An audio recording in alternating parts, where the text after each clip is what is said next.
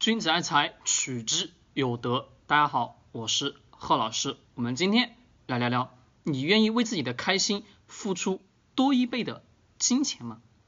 好，各位，讲这个话题之前，我依然直接的告诉你答案，是你一定会百分之一百会付出一倍多，甚至 n 倍多的金钱比例。为什么？各位思考一下，为什么我们会在开心这件事情上会付出很多很多的金钱呢？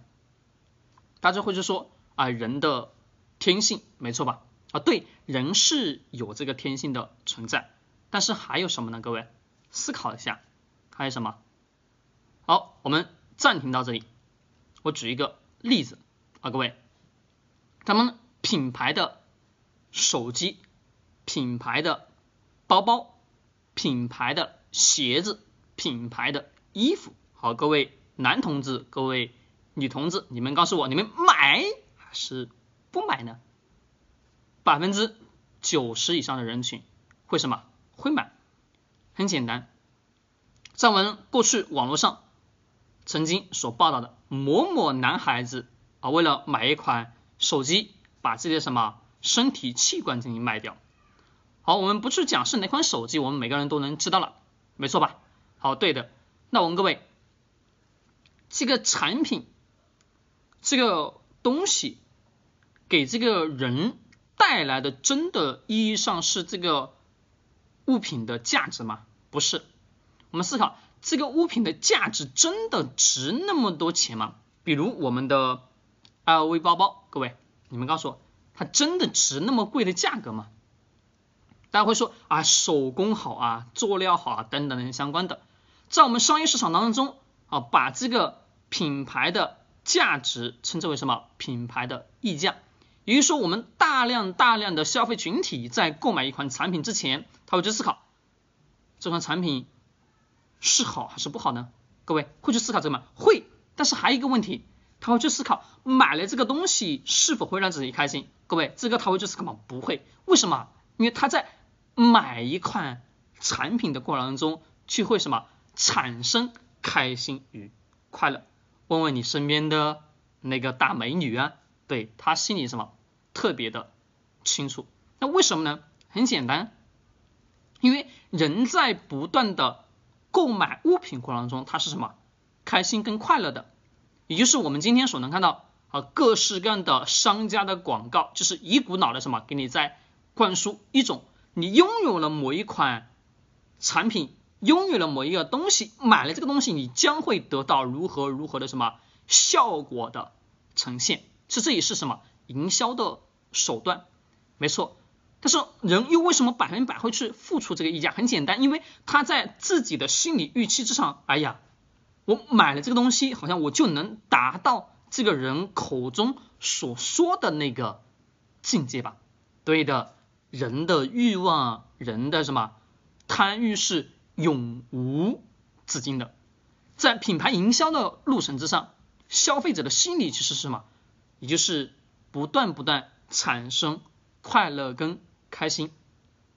那么在我们的产品的需求之上，我问各位，产品一个是需要，一个是想要。大家告诉我，需要跟想要哪一个是理性，哪一个是非理性的？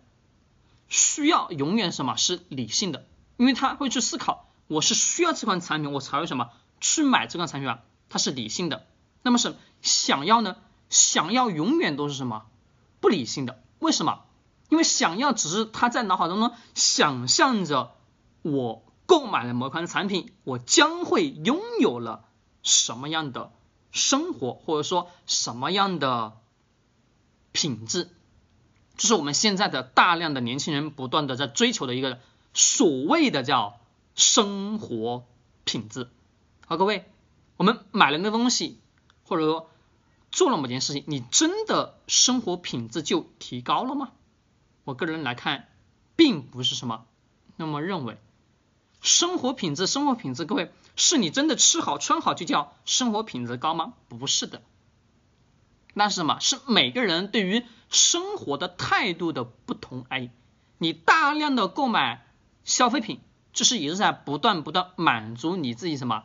自己内心的需求，商业上的商业手段也在不断什么？抓住消费者的这种心理，在让你什么，在这个非理性上不断不断满足，而你的需求上不太什么满足，虽然也会满足，可能会是需要，但是多数情况什么是你在购买产品过程中是非理性的，这下各位清楚了没有？就是你自己就会。愿意给自己什么？你的快乐多付出一倍乃至上百倍的金钱，这是都是什么正常的商业现象？那我告诉各位，那我们怎么样如何去有效的去规避自己自身的这种行为方式呢？记住啊，我曾经跟各位去提过一个观点，我说营销人员在不断的讲故事给消费者听，消费者听完以后。自己回头过来又编一个故事，在不断的骗自己。好，有兴趣的可以看一看我们往期的公开的视频。好，这个我们不过多去讲为什么很简单。刚刚所所讲的讲故事，没错吧？对，因为在消费者的心理当中，他会不断不断的去畅想着我拥有了某个东西，我的脸上。或者我的什么，我的生活品质就认为什么提高了多少多少多少吧？